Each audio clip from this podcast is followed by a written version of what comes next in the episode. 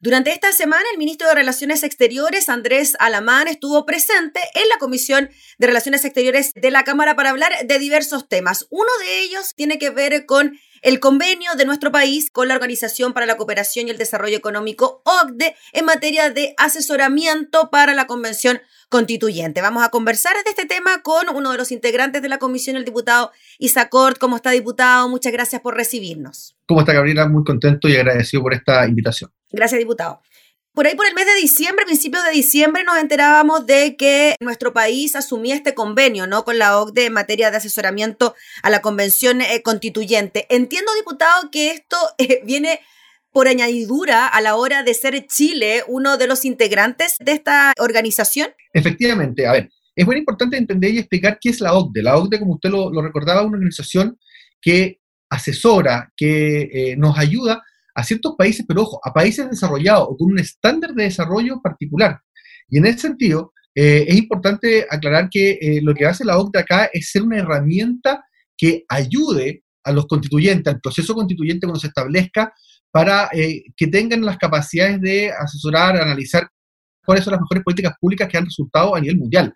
En ningún caso es vinculante, en ningún caso la OCDE va a redactar la constitución o política de Chile, todo lo contrario, la OCDE lo que va a hacer es otorgar herramientas, estar disponible información, estadísticas, experiencia en países desarrollados. ¿Para qué? Para que los constituyentes, quienes sean electos a partir de abril próximo, tengan una herramienta más para poder tomar las mejores decisiones para el país. Aquí no estamos hablando de una asesoría ideológica, esto es una asesoría absolutamente técnica, en la cual Chile forma parte de la OCDE hace 10 años y lo que se hace es una cláusula específica para poder asesorar a nuestro país en contenidos constituyentes por única vez. Sí, diputado, como decíamos al inicio, esto es como un vale por ser miembro de la OCDE, ¿no? Si un país es miembro de esta organización, pues bien tiene derecho a este tipo de asesorías. Efectivamente, mire, ser parte de la OCDE no es voluntario. Hay una serie de requisitos y estándar que la propia OCDE exige a los países para que puedan formar parte de ella. Por lo tanto, eh, no todos los países que han vivido procesos constituyentes, de hecho en Latinoamérica ningún país eh, ha tenido esta asesoría exclusiva o particular para temas constituyentes. Recordemos que son solo dos países los miembros activos de la OCDE de Latinoamérica, México y Chile.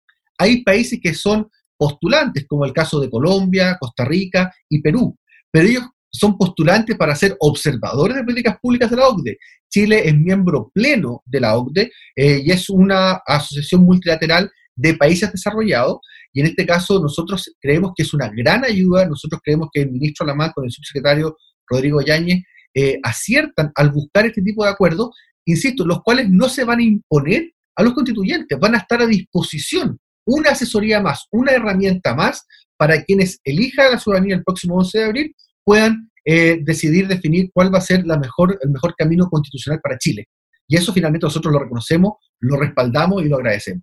¿Por qué cree usted, diputado Isacort, que se produjo esta mini polémica, ¿no? A la hora de decir por qué la OCDE y otra no, por qué se piensa en una organización eh, para entregar asesorías antes de que la convención constituyente se constituya, valga la redundancia. ¿Por qué cree usted que pasó aquello? yo, yo veo que la crisis que tiene nuestro país, que enfrenta nuestro país, es bien profunda y bien severa. Y, eso hay que reconocerlo. Y una de las formas de darse cuenta que esta crisis es compleja es también analizando el rol que tiene la oposición, cuál es, cuál es la actitud de la oposición.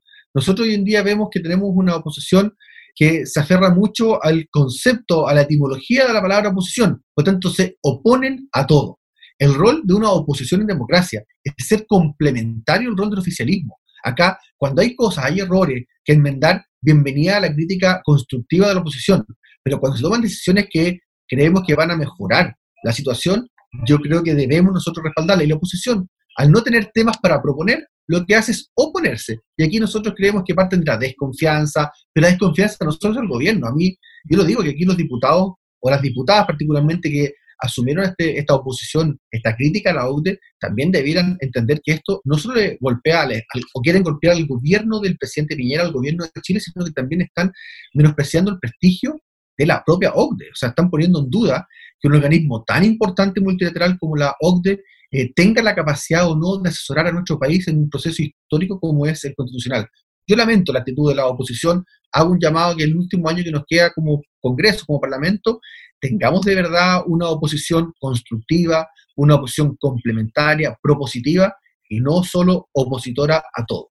Diputado Isacort, en términos concretos, ¿esta asesoría en qué consistiría? ¿Habrían personas, funcionarios de la OCDE destinados a nuestro país en caso de que un constituyente así lo requiera? ¿O sería en forma telemática, como estamos acostumbrados ahora? ¿De qué manera podría generarse aquel asesoramiento? Ah, es absolutamente telemático. Esto hoy en día, una de las cosas positivas de la pandemia es que nos permite justamente tener cercanía aunque no es lo mismo el, tocarse, el estar con alguien, qué sé yo, pero pero también permite tener asesoría. Y, son temáticas, son contenidos. Aquí temas, por ejemplo, de energía, temas de, pensiones, temas de educación, temas de salud pública. Eh, lo que la OCDE es un organismo que propone políticas públicas. De hecho, se llama un policy maker, en, su sigla, en su nombre en inglés. Por tanto, lo que va a hacer es definir experiencias, estadísticas, comparaciones, análisis de políticas públicas que se están desarrollando en este momento en otros países desarrollados del mundo para poder generar eh, una propuesta justamente mucho más seria, mucho más respetable, mucho más responsable. Pero después el constituyente verá si lo toma, no lo toma, si lo ocupa, no lo ocupa, si lo usa como punto de guía o no. Es una decisión soberana que va a tomar la Comisión Constituyente y la OCDE va a poner a disposición, tal como lo hace la Biblioteca del Congreso de nuestro Congreso Nacional de la Cámara y del Senado, va a poner a disposición también la información, la asesoría, los análisis, la experiencia en temas, en contenidos. Diputado, el em, canciller Andrés Alamán en la comisión hacía mención incluso a la misma constitución de nuestro país que de alguna manera estaba obligada obligado al gobierno a entregar una oficina técnica que prestara efectivamente asesoramiento a esta convención eh, constituyente. De ahí entonces a que el gobierno opte por la OCDE para hacer esa asesoría técnica. A ver, el artículo 133 transitorio de la Constitución, que es finalmente uno de los artículos que reformamos para poder generar el proceso constituyente, elegir a todo, mandata, no le da la opción, sino que obliga al presidente de la República, en su rol de jefe de Estado, a ofrecer y preparar toda la instancia, todo el aspecto de instalación del proceso constituyente. Pero entendamos que una instalación de un proceso constituyente no es el edificio, no son las ampolletas ni son los escritorios. Es un tema de contenido. Mm. Y este es uno de los convenios que ha firmado el gobierno y el propio canciller Alamán lo planteó. Y nosotros también nos hemos impulsado Aquí si hay otras instancias para complementar esto, bienvenida sea. Se lo digo, por ejemplo, yo presido el Grupo Interparlamentario Chileno-Español. Y yo he estado en conversaciones con la Cámara de Diputados española para que también nos pueda prestar, nos pueda asesorar amistosamente, todo esto gratuitamente además, mm. experiencias constitucionales españolas, que nosotros tenemos una cercanía histórica, cultural con España eh, en, el viejo mundo. Y por ejemplo, son convenios de colaboración que van a estar disponibles para los constituyentes no van a ser vinculantes. No es que nosotros queramos copiar la constitución española en el ejemplo que le pongo, o que la OCDE va a redactar una constitución chilena, sino que son herramientas que están disponibles. Y es por eso que nosotros creemos que el presidente Sebastián Piñera cumple el rol que le ejerce el artículo 133. De ahí se produjo una polémica con la diputada Hertz, quien ella establece, ella, ella parte de la premisa que el artículo 133 solo habla de aspectos logísticos, de aspectos técnicos.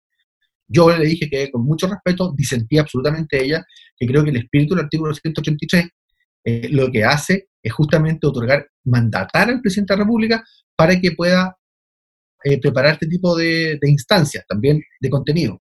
Y además, la, yo quiero recordar que el, Partido Comunista de Chile, bancada de la cual pertenece la diputada Hertz, fue el único partido que votó en contra de todas estas reformas. Ellos no estaban de acuerdo con que se reformara la Constitución. Ve hasta ver la votación en sala en la Cámara de Diputados el único partido que votó en contra a todas estas reformas que surgieron a partir del, acuerdo del 15 de noviembre fue el Partido Comunista. Por lo tanto, nos llama la atención que además ella, particularmente que votó en contra de esta reforma, venga a querer interpretar la reforma si ella estuvo en contra de hacer esta reforma. Entonces déjenos por lo menos a los legisladores que sí estuvimos de acuerdo, estuvimos disponibles, fuimos parte incluso de este convenio, él al menos darnos la instancia de, interpretar esta norma. Diputado, considerando que la Convención Constituyente puede estar formada en una de sus partes por independientes, que no tienen quizás un mayor acercamiento con aspectos más bien técnicos de políticas sociales, ¿se justifica aún más quizás contar con este tipo de asesoramiento de nivel internacional como es la OCDE u otro organismo para que quizás de forma más bien imparcial, porque la OCDE, entendemos, no representa ningún sector u otro en nuestro país. Quizás un órgano más bien imparcial que puede entregar quizás mayores antecedentes, conocimientos, datos, cifras, experiencias sobre constituciones en el mundo.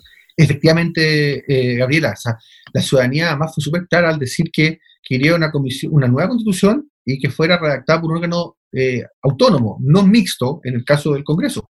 Por lo tanto, tenemos que poner a disposición material, información, estadísticas, análisis de un órgano técnico. O sea, la OCDE, yo insisto, en la OCDE se encuentran estados, no gobiernos de turno. No es que este gobierno sea de derecha o de izquierda y suscriba o suscriba a la OCDE, sino que la OCDE es una institución que representa y confluyen estados desarrollados con distintos cambios de experiencia entre su propio gobierno. O sea, Estados Unidos, por ejemplo, el presidente Obama, el presidente Trump, forman parte, Estados Unidos forma parte de la OCDE.